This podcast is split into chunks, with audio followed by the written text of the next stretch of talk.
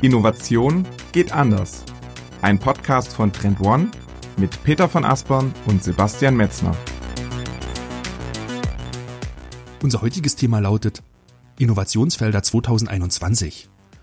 Und im ersten Teil unseres Podcastes stellen wir die Frage, welche Innovationsschwerpunkte müssen Innovationsmanager für das kommende Jahr im Blick haben?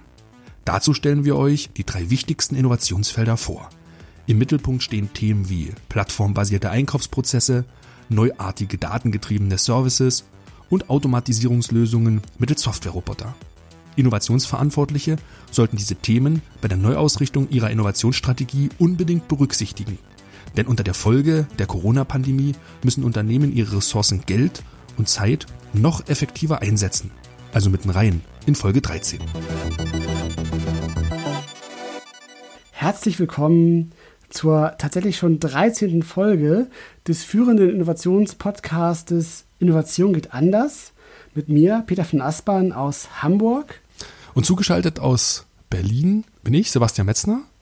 Und ja, tatsächlich, die 13. Folge heute schon. Glücks- oder Unglückszahl. Peter, ich sehe, du hast dir zur Feier so ein kleines Bier aufgemacht. Was, was trinkst du heute Abend? Ja, absolut. Die 13. Folge muss gefeiert werden. Ähm, dazu empfehle ich ein Störtebecker Hanseporter. Geschmack steht hier drauf, karamellig-malzig. Das kann ich durchaus bestätigen, das, das mag stimmen. Ich muss aber auch da, dazu sagen, dass ich natürlich nur am Wochenende und höchstens noch am Montag äh, Bier trinke, sonst aber nicht. aha, aha. Ja, das ist gut. Es ist wie so ein Malzbier. Ich trinke das auch sehr gerne, muss ich sagen. Ich erkenne das sofort. Aber ja, ist ein, ist ein sehr, sehr schöner Einklang in die Folge. Was haben wir uns heute für ein Thema vorgenommen? Denn die Folge soll heute um das Thema Innovationsfelder 2021 gehen.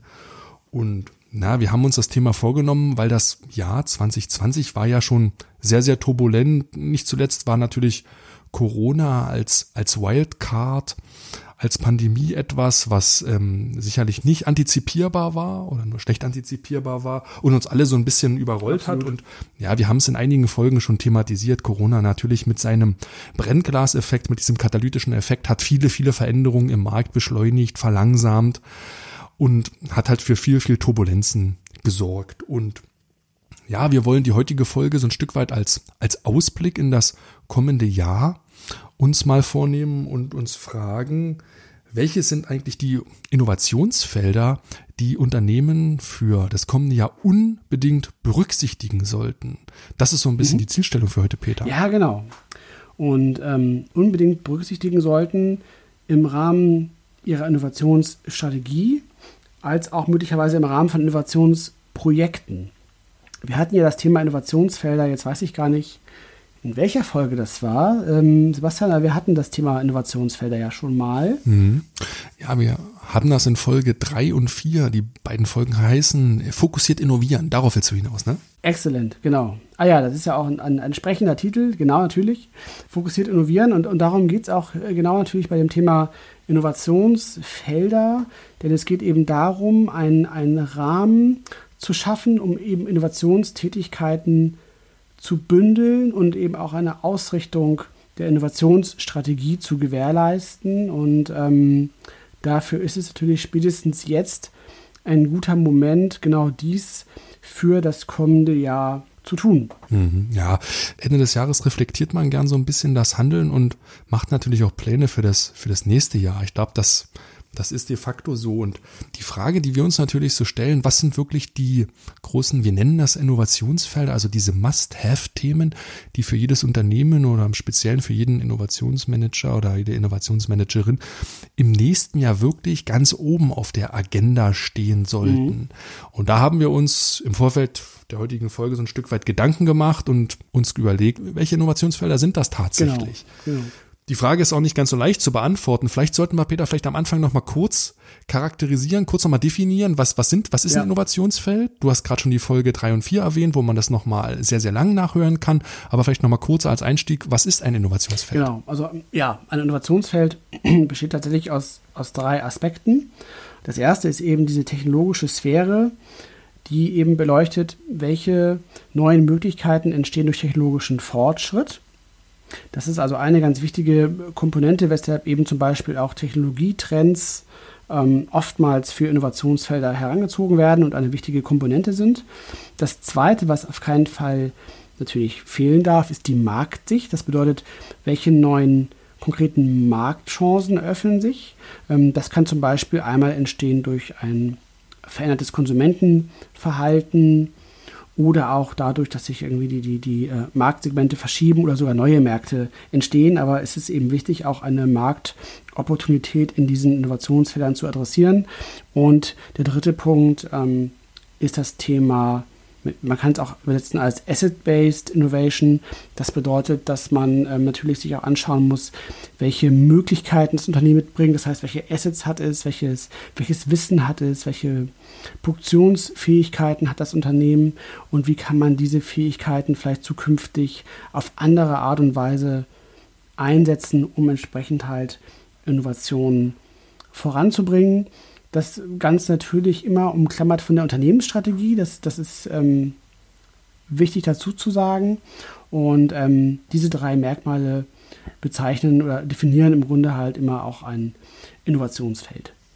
Genau, Peter, denn Unternehmensstrategie war ein sehr, sehr gutes Stichwort, denn die Innovationsfelder an sich wir werden heute durch drei exemplarische einmal durchgehen, sind aber von ihrem Charakter immer sehr, sehr unternehmensspezifisch und daher sehr individuell. Am Ende der Folge, um euch nochmal so einen kurzen Ausblick zu geben, werden wir euch auch nochmal so drei Tipps im Umgang mit den Innovationsfeldern geben. Da komme ich nochmal ein Stück weit auf diese Individualität zu sprechen. Wir können uns an dieser Stelle merken, je individueller und unternehmensspezifischer die Innovationsfelder sind, desto wirksamer sind mhm. sie quasi im Unternehmen. Also das ist nichts, was man irgendwie von der Stange konsumieren kann oder als Preset sich vordefiniert irgendwo runterladen kann. Man muss hier wirklich durch diesen Schaffensprozess der Innovationsfelder gehen, also in der Analyse und der Erstellung. Dann ist es wirklich ein wirksames Tool. Später dazu aber mehr. Peter, lass uns vielleicht nochmal zu der kurzen Frage kommen. Warum sind die Innovationsfelder jetzt Ende 2020 für das kommende Jahr so wichtig? Ja, und bevor Peter auf die Frage antwortet, will ich euch die Trend One Academy vorstellen. Ihr findet sie unter trendone.com slash academy und wir führen dort von Oktober bis Dezember eine mehrteilige Webinarreihe durch. Mein Kollege Thorsten Reda stellt euch darin ja die Grundlagen der systematischen Innovationsarbeit vor und hilft euch dabei, erfolgreicher zu innovieren. Mehr als 400 Teilnehmer haben an den ersten Veranstaltungen bereits teilgenommen und am 26. November und am 10. Dezember finden die beiden nächsten Webinare statt. Natürlich ist das Ganze für euch kostenlos. Die Anmeldung und alle weiteren Infos findet ihr unter trendone.com slash academy und natürlich hier unten in den Shownotes.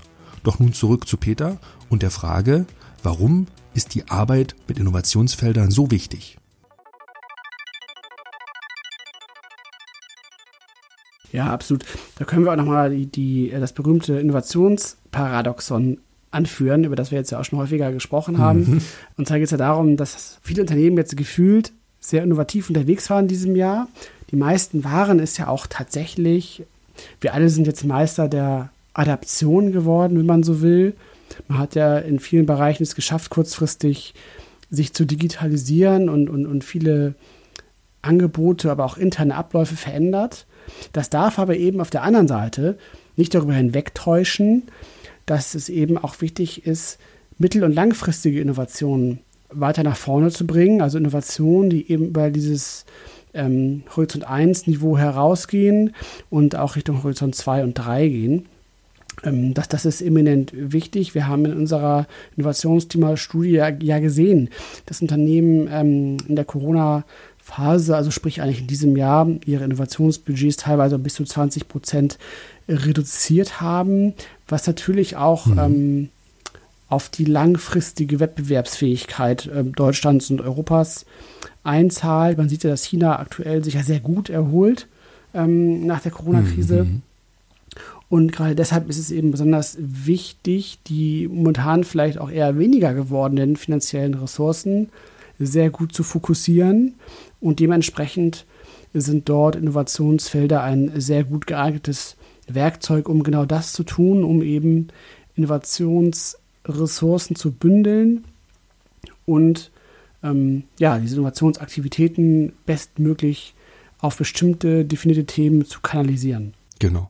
Denn natürlich, du hast vorhin schon gesagt, wir sind jetzt Meister der Anpassung geworden. Ich hätte fast gesagt Meister der Improvisation. Ja, genau. Ja. Ehrlich, denn natürlich ist an unheimlich vielen Stellen in Unternehmen jetzt ad hoc Innovation geschaffen worden. Und auch um diesen Wildwuchs will ich dazu nicht sagen, aber um diese vielfältigen Innovationsbemühungen, die total dezentralisiert sind, so ein Stück weit, du hast gerade das schöne Wort kanalisieren benutzt, ne, ähm, wieder einzufangen, zu bündeln und dem eine gemeinsame Richtung zu geben. Ich glaube, da sind die Innovationsfelder sehr, sehr gut. Mhm. Aber lass uns vielleicht, Peter, den Deckel so ein bisschen auf die methodische Einordnung machen und wirklich in die drei exemplarischen Innovationsfelder mal hineinschauen, die wir für die Folge vorbereitet haben. Das wird zum ersten das Thema sein, was wir genannt haben, Procurement as a Platform. Das zweite, was wir uns vorgenommen haben, haben wir Hybrid Services genannt. Und das dritte ist das Thema Robotic Process Automation, dass ihr so ein bisschen wisst, über was wir gleich sprechen wollen. Diese drei Innovationsfelder gehen wir einmal durch und erklären euch genau, was sich dahinter verbirgt. Peter, lass uns doch mal in das erste Thema genau reinschauen. Wir haben es jetzt mal Procurement as a mhm. Platform genannt. Was verbirgt sich dahinter genau? Was, was, was charakterisiert dieses Innovationsfeld? Genau, also einmal noch vielleicht ganz kurz noch vorweg. Alle drei Innovationsfelder sparen euch bares Geld. Wir haben da ganz bewusst Themen ähm, rausgesucht, die äh, durchaus auch mittel- oder sogar kurzfristig sich amortisieren und gleichzeitig aber eben auch langfristig spannende neue Perspektiven eröffnen. Und genau, lass uns starten mit dem ersten Innovationsfeld, Procurement as a Platform, hast du gerade gesagt. Hm, da geht es um ein tatsächlich ein ganz, ganz spannendes Thema, denn natürlich hat auch die digitale Transformation und, und der Trend zum digitalen Einkauf auch die Einkäufer in Unternehmen erfasst. Eigentlich ist das ja auch total logisch.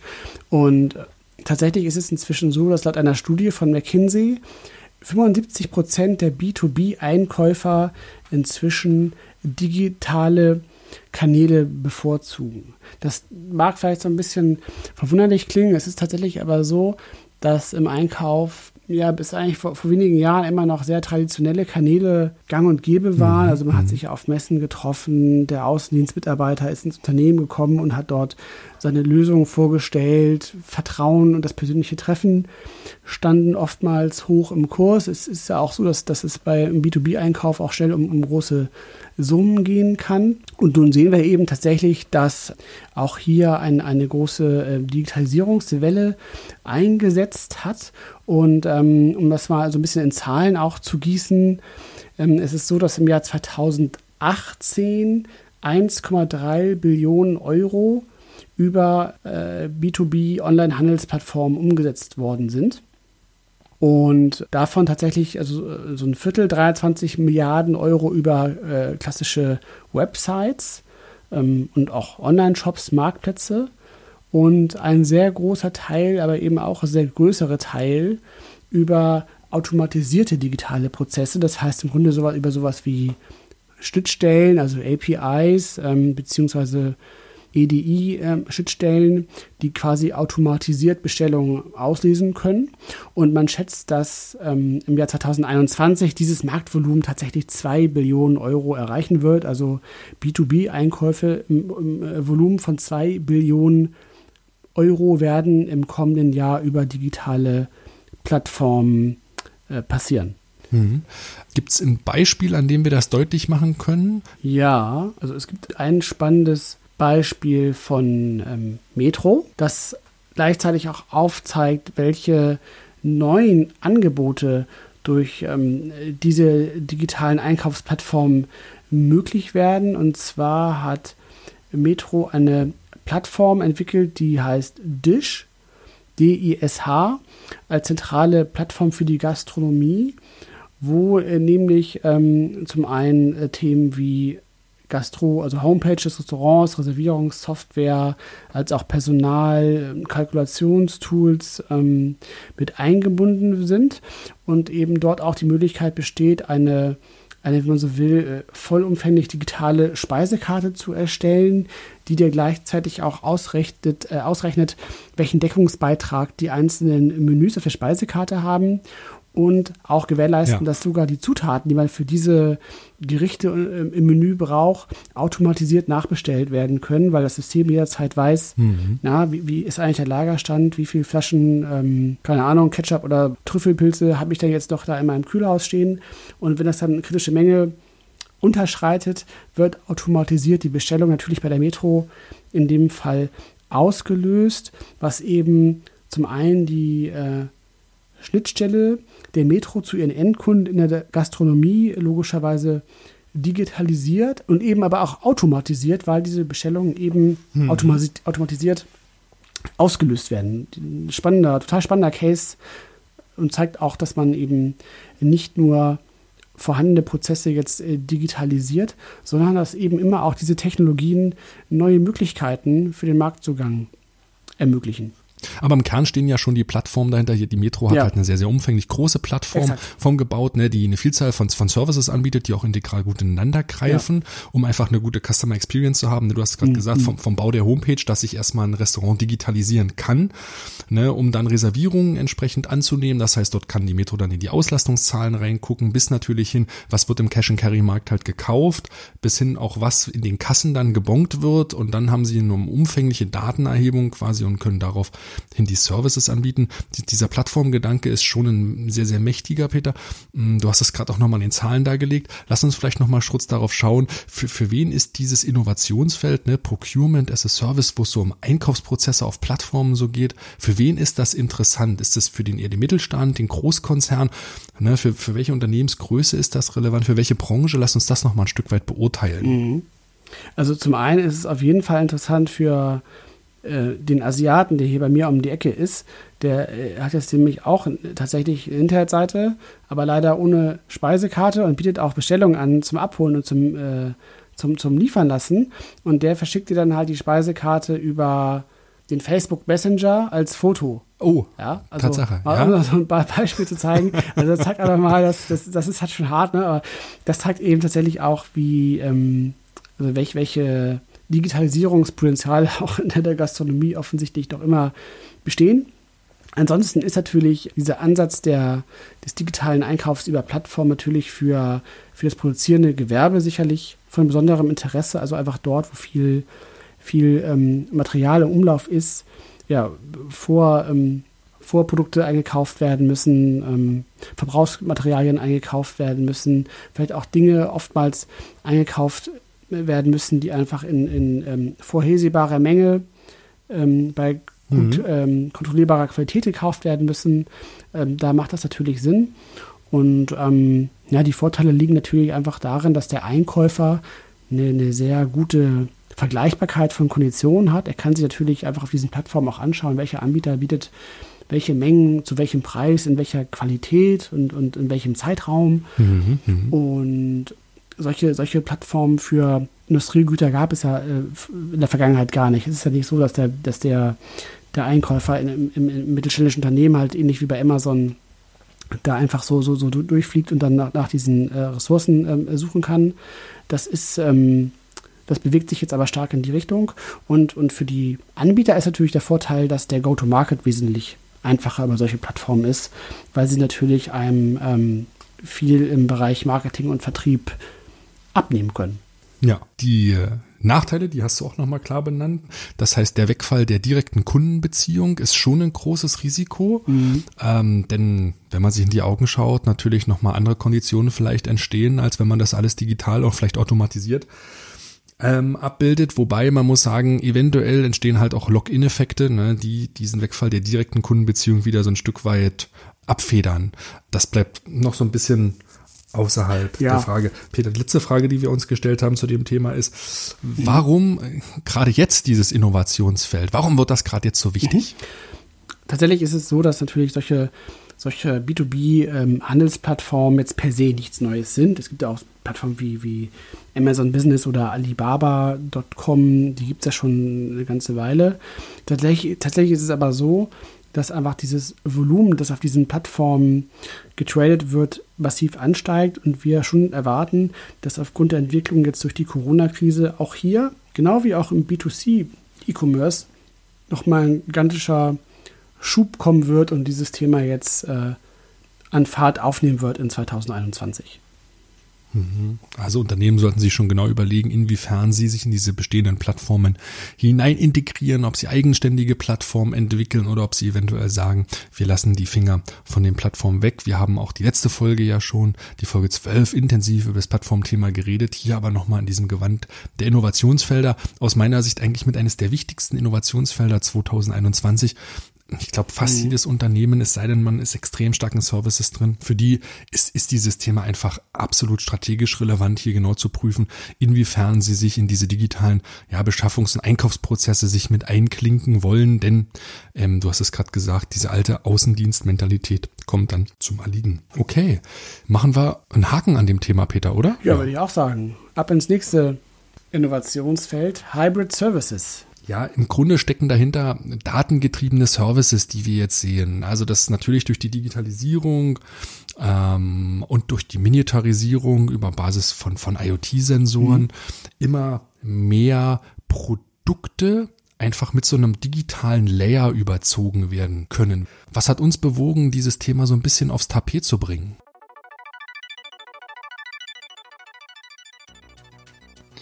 Ja, und bevor Peter antwortet, will ich euch schnell den Future Fitness Check vorstellen. Ihr findet ihn unter trendone.com slash ffc und er beantwortet eine der spannendsten Fragen, wie ich zurzeit finde, nämlich zu welchem Innovationstypen gehört euer Unternehmen? Seid ihr eher ein Lone Strategist oder eher ein Open Taktiken? Anhand von 15 einfachen Fragen könnt ihr euren Innovationstypen ermitteln. Das Ganze dauert keine 10 Minuten und ihr erfahrt alles über eure individuellen Stärken und Schwächen eures Types.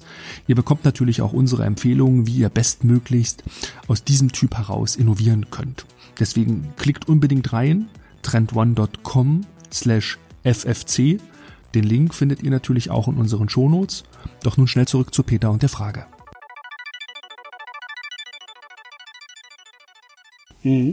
Also auch hier ist es so, dass, dass ähm, die Marktvolumina hier ähm, dramatisch anschwellen. Um also ein Beispiel auch zu nennen, ähm, in der Automobilbranche geht man davon aus, dass äh, digitale Services in, im Jahr 2030 tatsächlich äh, zehnmal so hohes Umsatzpotenzial haben werden wie heute.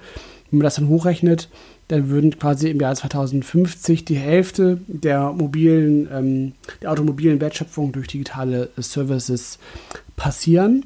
Und ähm, tatsächlich ist, ist das Spannende, du hast es eigentlich gerade auch schon erwähnt, dass sehr viele Grundlageninnovationen, die für solche datengetriebenen Services notwendig sind, also sprich IoT, auch 5G ähm, kann hier eine Rolle spielen, mhm. jetzt in, einem, in einer kritischen Menge verfügbar werden, sodass diese datenbasierten Services oder Hybrid Services, von denen ja wir Trendforscher auch schon ein bisschen länger sprechen, nun äh, tatsächlich Realität werden und das kommende Jahr ein guter Zeitpunkt sein könnte, dort reinzugehen.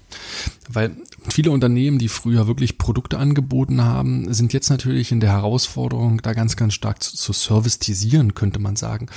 Das beste Beispiel, wie ich finde, mhm. Peter, macht der Hamburger Hafen, die natürlich mit ihren Verladekränen eine ganz normale Dienstleistung machen. Also das heißt hier den Containerumschlag vom, vom Zug auf das mhm. Schiff mhm. und sie haben quasi ihre Kräne mit einer Messlogik ausgestattet und mit Software ausgestattet, die ihnen erlaubt, diese ja, Container quasi zu wiegen und so ein bisschen die Balance dieses Containers so festzustellen mhm. und haben daraufhin ähm, ein Algorithmus, der Ihnen sagt, wo auf diesem riesigen Containerschiffen der Panama-Klasse, ähm, also auf welche Position ja. Sie diesen Container stellen müssen. Das Ziel dahinter ist, diese Container optimal zu platzieren, dass das Schiff auf der langen Fahrt die geringste Menge an Sprit verbraucht. Mhm. Also hier so eine Art Ladeplatzoptimierung und ja, von diesem alten Geschäftsmodell, wir verladen oder wir schlagen Container um und sind dabei vielleicht ganz, ganz schnell, dass das Schiff keine Liegezeiten hat, ist es eher so dahin gegangen, dass man sagt, so wo ist der optimale Containerstellplatz, damit das Schiff am wenigsten Sprit verbraucht, weil das ist wirklich dann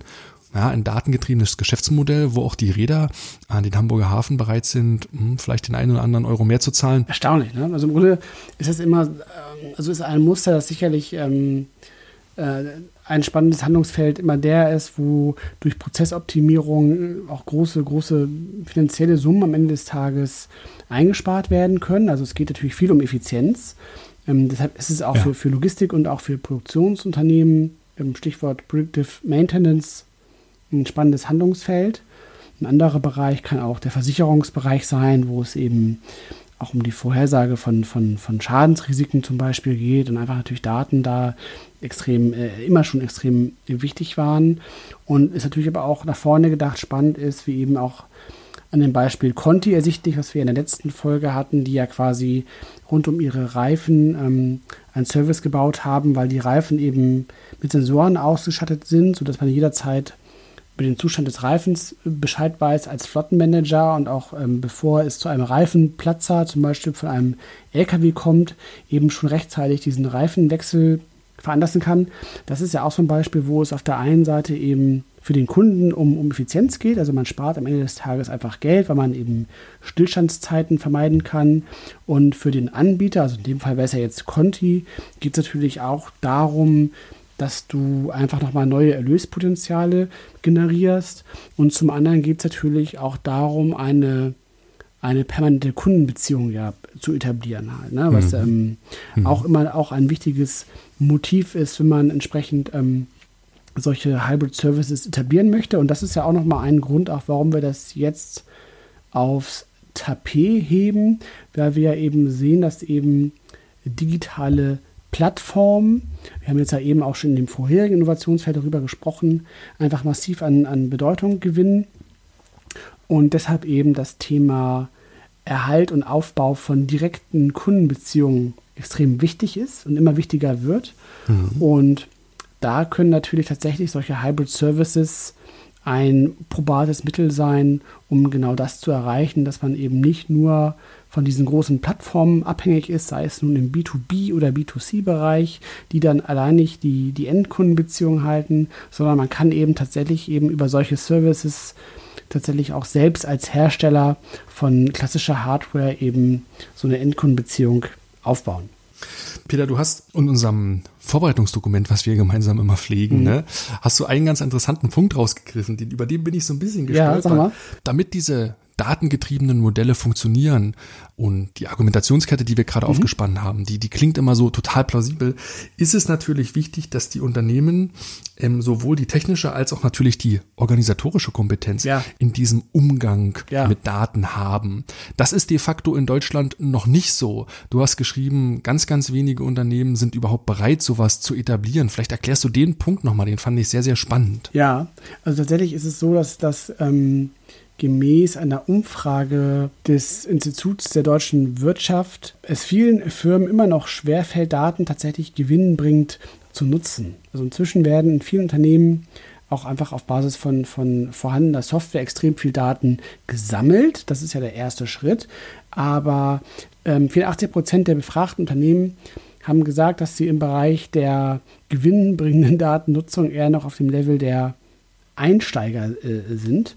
Und ähm, mhm. daran sieht man entsprechend auch, dass das tatsächlich ein, ein nicht zu unterschätzender Skill ist, eine nicht zu unterschätzende Fähigkeit ist, tatsächlich auch mit diesen Daten arbeiten zu können. Das sind tatsächlich zum Teil sehr komplexe IT-Fähigkeiten, äh, die du dann da brauchst, vor allem wenn man eben mit vielen Legacy-Systemen äh, in alten Unternehmen zu tun hat und Daten in verschiedenen ähm, Formaten vorliegen, verschiedenen äh, Plattformen mhm. ähm, entsprechend verteilt sind ist das natürlich tatsächlich ähm, eine ganz wichtige mhm. Fähigkeit, die Unternehmen da sich aneignen müssen. Peter, lass uns weitergehen zum, zum dritten und letzten Innovationsfeld, was überschrieben ist mit der Überschrift Robotic Process Automation. Genau, oder kurz R RPA. Ja, wirklich, wirklich ein spannendes äh, Feld. Und zwar geht es einmal darum, dass ähm, diese Robotic Process Automation, oder wir sagen jetzt vielleicht auch im Folgenden RPA, weil das auch so, so ein Zungenbrecher ist, da geht es eben darum, dass im Grunde ähm, Schnittstellen in, in, in der Software, die aktuell menschliche Handlungen erfordert haben, tatsächlich durch Bots reproduziert werden können und übernommen werden können. Das bedeutet, dass so oft passiert so, so Routine-Tätigkeiten in bestimmten ähm, Bereichen, also zum Beispiel das Bearbeiten von Bestellungen oder ähm, der Abgleich von Waren und Rechnungseingängen, Pflege von, von Zahlungssystemen, Angebotsauftragserstellung. Da, es gibt ja in jedem Unternehmen eine ganze Fülle von Tätigkeiten, die so einen Routinecharakter haben. Das heißt auch das, heißt auch das ja. Berichtswesen und dergleichen mehr. Und, und solche Prozesse können tatsächlich sehr gut durch solche ähm, ja, RPAs besetzt werden. Und das Spannende ist tatsächlich, dass es dazu nicht notwendig ist, die zugrunde liegende Software oder die Technologie, ähm, die aktuell dafür eingesetzt wird, zu verändern, sondern diese, diese, diese mhm. kleinen Tools setzen sich genau in diese Schnittstellen rein, ohne dass ich jetzt quasi meine vorhandene IT- oder Softwarelandschaft komplett umkrempeln muss, was ähm, mhm. tatsächlich ganz erstaunliche ähm, ja, zum einen Einsparpotenziale ermöglicht, zum anderen aber auch mhm. Ähm, mhm. ein, ein neues Service-Level ermöglichen kann, was vielleicht vorher unter dem Einsatz von, von äh, menschlichen ähm, Ressourcen finanziell gar nicht dar darstellbar gewesen wäre. Also beiderseitig finde ich ähm, sehr, sehr interessant. Also um es mal ganz kurz ähm, äh, zusammenzufassen, im Grunde geht es darum, also RPA ist eine Konfiguration, die manuelle wiederholbare Aufgaben automatisiert und stellt im Grunde eigentlich eine, eine, eine ja, workflow-fähige Interaktion dar, die quasi mhm. ähm, ja, Sachbearbeiter oder User tatsächlich simuliert. Also im Grunde sich so verhält, wie der sonst menschliche Bediener der Software sich verhalten würde. Also so kann man sich das ja. vielleicht ganz gut vorstellen. Also wirklich bildlich gesprochen, als wenn wirklich so ein Roboter am Rechner sitzen würde. so, also so, nur eben ne, als Software. Als Software, ja. Häufig geht es ja um wirklich solche, solche Microtasks. Ne? Ja, die, genau. die Schwierigkeit, die, die ich darin sehe, ist vor allen Dingen, dass es natürlich sehr, sehr unternehmensindividuell ist und dass jedes Unternehmen wirklich so fast schon so Business mhm. Analytics mäßig schauen muss, was für Routineprozesse haben sie, wo ein Mensch aus einer E-Mail zum Beispiel eine Rechnungsnummer kopiert und sie dann ins CRM überträgt und das gefühlt hundertmal am Tag macht. Ja, so. ja, genau. Das hört sich zwar komisch an, aber kommt wirklich sehr, sehr häufig vor in Unternehmen, also diese ständigen Routineprozesse und da greifen diese, ja, ja, RPAs, du hast es gesagt, halt so an und automatisieren das. Peter, warum ist das gerade in der, in der jetzigen Situation so relevant, dieses Thema? Lass uns da nochmal drauf eingehen. Ja, also ähm, zum einen ist es auch hier so, dass dieser ganze RPA-Markt halt, der, der wächst halt auch, auch ähm, rasant. Also es gab jetzt wohl in diesem Corona-Jahr ausgerechnet so eine, so eine gewisse Verschnaufpause im Wachstum. Aber Gartner sagt, dass im Jahr 2021 das weltweite Marktvolumen äh, bei 1, also fast 2 Milliarden Dollar liegen wird. Also einfach nochmal 20 Prozent mehr als, als in diesem Jahr. Und man glaubt, oder Gartner glaubt, dass bis zum Jahr 2022 90 Prozent der internationalen Konzerne bereits RPAs in irgendeiner Form eingeführt haben werden. Also das ist auf jeden Fall äh, eine Zahl, die die Relevanz dieses Themas nochmal unterstreicht. Also 90 Prozent der Konzerne werden das entsprechend äh, in, in, zwei Jahren im Einsatz haben.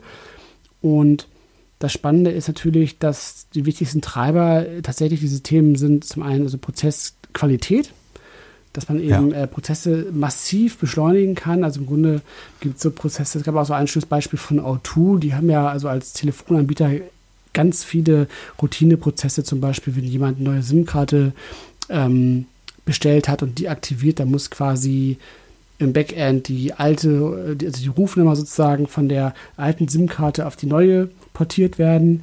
Das, das haben, ja. äh, war, war, zum Teil eben wirklich ein menschlicher Prozess. Und was zur Folge hatte, dass sowas dann teilweise aus, aus Kundensicht unerträglich lange einfach gedauert hat und man dann irgendwie ja. vielleicht ein, zwei Tage nicht erreichbar war oder sowas. Und solche Dinge passieren jetzt nicht mehr, weil eben LPAs dafür eingesetzt werden, dass sowas halt tatsächlich in wenigen Minuten einfach erledigt ist und das eben ja unbegrenzt häufig äh, pro Minute oder pro Stunde, ja, weil es ja eben eine skalierbare Softwarelösung ist. Ja. Also das ermöglicht natürlich auch massive ja, Leistungssteigerungen im Bereich Service, was sicherlich ähm, ja, ein relevanter Faktor ist. Und ähm, ansonsten ist es natürlich auch so, dass solche Anwendungen tatsächlich in der Vergangenheit eher ja, vielleicht tatsächlich auch größeren Konzernen vorbehalten gewesen sind, weil sie mhm. eben auch hier mhm. natürlich ein gewisses IT-Know-how erfordern. Aber inzwischen ist es so, dass eben tatsächlich solche RPA-Lösungen von vielen Unternehmen ja, als, als, als IT-Leistung angeboten werden und im Grunde eben auch wirklich jedes mittelständische Unternehmen inzwischen solche RPAs bei sich einsetzen kann. Und das macht eben dieses Thema jetzt aktuell eben auch so, auch so spannend und, und im B2B-Sinne gesprochen tatsächlich auch massenmarktfähig. Ja, ja, ist ja auch eine unheimliche Breite. Also wirklich dann von, von, von wirklich Bezahlvorgängen bis Einkaufsprozessen genau. bis hin zu HR-Prozessen ist das ja eine sehr, sehr mannigfaltige Anwendungsfläche, die da auch existiert. Also breite Anwendungsfläche. Ich glaube aber schon, dass, dass du eine große Anzahl von diesen Routinenprozessen brauchst, in einer gewissen Häufigkeit, Peter, dass sich das auch ein Stück weit rentiert. Also frag mich jetzt mhm. nicht so nach einer Losgröße, ehrlich gesagt, ne? aber ich, ich glaube schon, dass die in einem relevanten Maß vorhanden muss, dass sich die Analyse dieses Prozesses und die Automatisierung dieses Prozesses auch nachhaltig ähm, lohnt. Auch die Anpassung, die dort dann immer wieder vonstatten gehen muss, verschlingt ja ebenfalls noch Geld. Also die reine Kostenersparnis hängt, glaube ich, schon mit der Losgröße zusammen, wie viele, wie viele manuelle du Schritte einfach so machst. So, ne? Ja, ich ja, glaube, das ist, da darf man nicht die Augen vor verschließen, mhm. ehrlich gesagt. Ne, weil sie immer leicht von Einsparungen redet. Wer diese Prozessautomatisierung schon mal begleitet hat, der weiß, dass das halt viel, viel Hands-on und Individualarbeit ist, die auch einen größeren Kostenblock verschlingt. Ja, ja, absolut. Also völlig richtig. Also du als als unser CM-Profi weiß das ja. Und tatsächlich ist es auch so, dass natürlich aber auch andersrum gesprochen, auch gerade finde ich so im Innovationskontext, man immer auch sehen muss, natürlich, klar, geht es äh, da um, um, um äh, Kostensenkungspotenziale, was ja auf jeden Fall auch Aufgabe sein kann von Innovationen, hier wirklich auch nach innen zu wirken und entsprechend durch neue Technologien und durch, durch neue Verfahren Kosten dramatisch zu reduzieren, um einfach auch wieder Kapital für Innovationen freizumachen. Auf der anderen Seite ermöglichen solche Lösungen aber vielleicht eben auch tatsächlich neue spannende Kundenservices, um mal ein Beispiel zu nennen, die eben vormalig jetzt unter dem, unter dem Einsatz von, von menschlichen Agenten quasi finanziell gar nicht darstellbar gewesen wären, weil sie einfach viel ja. zu teuer gewesen wären in der Umsetzung. Klar. Und, und da ähm, glaube ich schon, da gibt es sicherlich viele spannende Potenziale, wo man eben wirklich ähm, auch, auch nach vorne gedacht eben neue Services bauen kann, die sonst einfach gar nicht finanzierbar gewesen wären. Und mhm. ähm, noch ein anderes ähm, Beispiel, was mir gerade einfällt, ist, dass jeder von euch, der ein iPhone hat, also ich, ich sage jetzt nur iPhone, weil ich kenne mich mit Android nicht so gut aus, aber ähm, bei iPhone gibt es eine App, die heißt Kurzbefehle, also die ist auch vorinstalliert. Und da kannst du im Grunde auch ähnlich wie so ein RPA quasi so Abläufe programmieren, die dein Handy dann ausführt, mhm. wenn bestimmte Konditionen erfüllt sind. Zum Beispiel so ein ganz einfaches ja. Beispiel. Also mein Handy geht morgens um halb sieben, wird der Flugmodus deaktiviert so. Halt von selber so. Weil, weil, ne, dann weiß es halt, es ist wochentags halb sieben dann ähm, ja. ähm, macht es halt den Flugmodus aus. Das ist im Grunde halt so ein Beispiel tatsächlich für so ein RPA. Man kann ja noch viel komplexere Sachen bauen. Also hier ist ein Flugmodus, checkt das Wetter, schickt mir eine E-Mail mit dem Wetterbericht und all meinen Kalenderanträge von heute. So. Mhm. Also sowas kann man sich da im Grunde bauen. Ja. Einfach nur, dass man so mal so ein Gefühl dafür bekommt, was das eigentlich technisch so ist. Weiß ich, was gibt es das bei Android? Gibt es das da auch? Ja, gibt es den sogenannten Schlafmodus. Ne? Da kann ich dann natürlich genau definieren, dass er, weiß ich nicht, ab 11 Uhr abends oder ab 9 Uhr, je nachdem, wann man ins Bett geht, den Bildschirm dann auf schwarz-weiß stellt, so, dass seine ja. Augen nicht so strapaziert. Mhm. Dann, dass er ab einer gewissen Zeit auch in den, in den Flugmodus schaltet, an und aus. Das geht alles automatisch.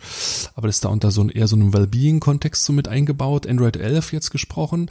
Ich, ich weiß auch von Alexa, dass dort diese Routine geht, die du gerade ähm, erwähnt hast. Mhm. Also so komplexe Abfolgen mhm. kann man dort wirklich ähm, ganz einfach ähm, erstellen. Ne? Ich wollte fast programmieren sagen, aber es hat ja damit nichts zu tun. Nee, genau. Nee, ansonsten klar, if this then that, ne, so ein, so ein, so ein wirklicher Service, der mal auf Basis dieser unterschiedlichen Workflows und Routinen gegründet worden ist, mit jeder Menge ähm, APIs für sämtliche Service, ist natürlich so ein bisschen die Urmutter dieser RPAs, würde ich fast so sagen, auf, mhm. auf Consumer-Ebene. Mhm. Aber sehr interessant, denn vielleicht nochmal zum Abschluss dieser Dreier Innovationsfelder. Wir merken halt, dass von unserem ersten Thema, dem ganzen Thema Procurement as a Platform über das Thema Hybrid Services bis hin zu diesen RPAs, das sind drei digitale Innovationsfelder. Mhm. Sie alle greifen mhm. so ein Stück weit ineinander und sind fast anschlussfähig und, und betonen so einen gemeinsamen Nenner. Ähm, lass uns Peter vielleicht nochmal zum Abschluss so ein paar Tipps den, den Hörern mitgeben, was im Umgang mit Innovationsfeldern vielleicht noch beachtet werden soll, wer jetzt Lust bekommen hat, Innovationsfelder zu erstellen, was, was sollte gemacht werden. Gibt's einen Tipp, Peter, den du hast? Ja, also zum einen ist natürlich ganz wichtig, diesen Umstand nochmal zu betonen, den du jetzt auch schon mehrfach erwähnt hast, dass natürlich Innovationsfelder anders als Trends jetzt nicht sind, was man eben so für sich recherchieren kann und dann direkt anwendet. Wir haben jetzt eben ne, solche, solche Beispiele genannt für Innovationsfelder. Natürlich muss man die aber immer auf den eigenen Unternehmenskontext übertragen. Denn zum einen ist es ja so, dass die Innovationsfelder auch zum Markt oder zum zukünftig ähm, gewünschten Markt des Unternehmens passen müssen. Also sie müssen auch auf die Marktsituation irgendwo einzahlen und eben auch ähm, erkennbare Marktpotenziale für das Unternehmen freischalten. Und zum anderen ist es natürlich auch ganz, ganz wichtig, dass diese Innovationsfelder auch mit den vorhandenen Fähigkeiten im Unternehmen in Zusammenhang stehen, weil es nützt ja nichts, dass man eben äh, ähm, sagt, ja, wir nehmen als Innovationsfeld das Thema ähm, Quantencomputing und wollen überlegen, wie wir äh, ja, Quantencomputing zukünftig einsetzen können für, für neue Dienstleistungen, wenn wir Schwierigkeiten haben, äh, unser CRM in den Griff zu kriegen oder so. Äh, ne? Also sprich, also einfach, wenn man eben keine Stärken hat im IT-Bereich, sondern eben anderswo, dann ähm, sollte man darauf auch Rücksicht nehmen. Oder man muss eben überlegen, wie man solche Fähigkeiten gezielt aufbaut. Aber das, das Thema Assets und Fähigkeiten ähm, ist einfach ganz wichtig bei den Innovationsfeldern zu berücksichtigen, damit sie dann auch funktionieren. Ein anderer Tipp, den ich eigentlich ans Herz legen kann, ist die Zielstellung im Vorfeld mhm. nochmal ganz, ganz klar zu ziehen. Also wozu wollen wir diese Innovationsfelder im Unternehmen nutzen? Da sollte eine große Klarheit herrschen. Das heißt, geht es wirklich darum, um die Innovationsstrategie näher zu definieren, wenn man sagt, ja, unser Unternehmen hat eine Innovationsstrategie bis zum Jahr 2030. Darin sollen folgende Innovationsfelder einfließen oder den Kern bilden. Das ist so eine Zielstellung, die man machen kann, sehr, sehr vorstandsnah oder geschäftsführernah, das aufzubauen. Das andere, der andere Schwerpunkt wäre vielleicht eher Innovationsprojekte zu priorisieren, also mhm. eher operativ zu, mhm. zu agieren. Da muss man ganz eine andere Charakterisierung von, von Innovationsfeldern erstellen, die viel, viel praxisnäher hands-on niger sind. Und ja, da müsst ihr euch einfach im Klaren darüber sein, so ein Stück weit die, die Zielstellung, die Verwendung bestimmt auch so den Charakter dieser Innovationsfelder. Das ist so ein, so ein wichtiger Tipp. Gibt es noch einen dritten Tipp, Peter? Ja, das klingt jetzt schon wieder so suggestiv. Natürlich gibt es einen dritten Tipp. Ähm, und zwar ist es so, dass, dass das Thema Herleitung der Innovationsfelder auch extrem wichtig ist. Also, weil natürlich die, die saubere Herleitung einfach sicherstellt, dass diese Innovationsfelder auch wirklich valide sind, weil sie natürlich auch für einen gewissen Zeitrahmen ja, das Innovationsgeschehen des Unternehmens halt steuern und ja, ähm, ja auch dafür oder entscheiden, entscheiden, wohin auch die Budgets fließen. Ja? Also da geht es dann am Ende des Tages ja auch um teilweise wirklich große Investitionen. Deshalb ist das saubere Herleiten von Innovationsfeldern extrem wichtig. Und gleichzeitig will man natürlich auch schauen, dass man natürlich ähm, nicht nur Innovationsfelder baut, die sehr nah am, am Kerngeschäft sind, sondern es ist ja auch wichtig, eben zukünftige Themen zu adressieren. Wir haben ja heute versucht, auch deshalb eben drei äh, Themen mit Zukunftspotenzial hier mit reinzubringen und euch nahezulegen, euch vorzustellen. Und aus dem Grund ist beispielsweise eben auch die Arbeit mit Trends ein ganz wichtiger Faktor, wenn man Innovationsfelder herleiten möchte. Wir hatten dazu ja auch schon mal eine Folge. Äh, Sebastian, welche war das, wo wir über das Frontend gesprochen haben und Trendradare? Ja, das war Folge 4, fokussiert innovieren, genau. Genau, da wird das auch alles ja nochmal genau erklärt, wie man eben sauber solche Innovationsfelder herleitet und eben ein, ein wichtiger Aspekt ist eben da auch das Trendradar, also dass ihr für euch wirklich auch schaut, welche Trends sind für euch wichtig, wie bewertet ihr Trends in eurem Umfeld, um dann eben auch diese, diese Aspekte mit in das Innovationsfeld einfließen zu lassen und eben auch diese Zukunftsrobustheit der Innovationsfelder zu gewährleisten. Genau. Natürlich, Peter hat es gesagt, ähm, langfristiges Steuerungsinstrument, auch die Frage, wen beteiligt ihr an der Ausarbeitung, ist genauso relevant für die Akzeptanz und dann auch für die Wirksamkeit dieser Innovationsfelder. Das heißt, seid euch auch gewiss bei der Auswahl der Teilnehmer und Partizipienten dieser Erstellung. Auch das ist ähm, maßgeblich für diesen Wirksamkeit relevant. Ja haben wir fast vier Tipps jetzt kurz und knapp am Ende nochmal zusammengefasst. Wer mehr wissen mhm. will zum ganzen Thema Innovationsfelder, sprecht uns gerne an über podcast.trendone.com oder über LinkedIn, unsere persönlichen Kanäle. Ähm, wir freuen uns natürlich auf den Austausch. Ja, Peter, ähm, drei Innovationsfelder heute mal exemplarisch vorgestellt. Wir haben viele Themen ausgelassen. Das ganze Thema Nachhaltigkeit spielt sicherlich eine ganz, ganz große Rolle auch in der Zukunft der Unternehmen. Ähm, das ganze Thema der Cybersecurity ebenfalls ein, ein riesiges Thema. Resiliente Logistikketten, also die Innovationsfelder ähm, müssen niemals auf drei oder vier beschränkt sein. Ähm, es gibt bis zu Unternehmen, die mit 20 Innovationsfeldern arbeiten. Ähm, hier ist eine unheimlich thematische Breite möglich. Ja, habt vielen lieben Dank fürs Zuhören. Folge 13, Peter. Ich hoffe, das Bier hat dir geschmeckt. Hat's, ja? Absolut. Ja, ja, kann, kann ich wirklich empfehlen. Also von, von Störtebecker kann ich auch eigentlich fast alles empfehlen. Besonders lecker ist auch noch das, das ähm, Bernsteinweizen tatsächlich. Das ist vielleicht so, ja. so ein schönes ähm, ja, Weizenbier für den Sommer auch. Und mhm. was ist noch gut? Das Kellerbier finde ich persönlich auch gut. Ähm, das vielleicht nochmal als Anregung dann fürs kommende Wochenende. Probiert das gerne mal aus. Ansonsten bedanke ich mich auch ganz herzlich fürs Zuhören und ja, wir hören uns dann in zwei Wochen. Genau. Die nächste Folge wird am 3. Dezember rauskommen. Wir freuen uns natürlich wie immer, wenn ihr uns weiterempfehlt. Ähm, lasst uns gern bei iTunes ein paar Sternchen da. Das macht den Podcast etwas sichtbarer. Darüber freuen wir uns immer gerne. Ja, Peter, mach's gut. Liebe Grüße nach Hamburg und habt eine schöne Restwoche. Macht's gut. Tschüss, tschüss. Viele Grüße, macht's gut. Tschüss.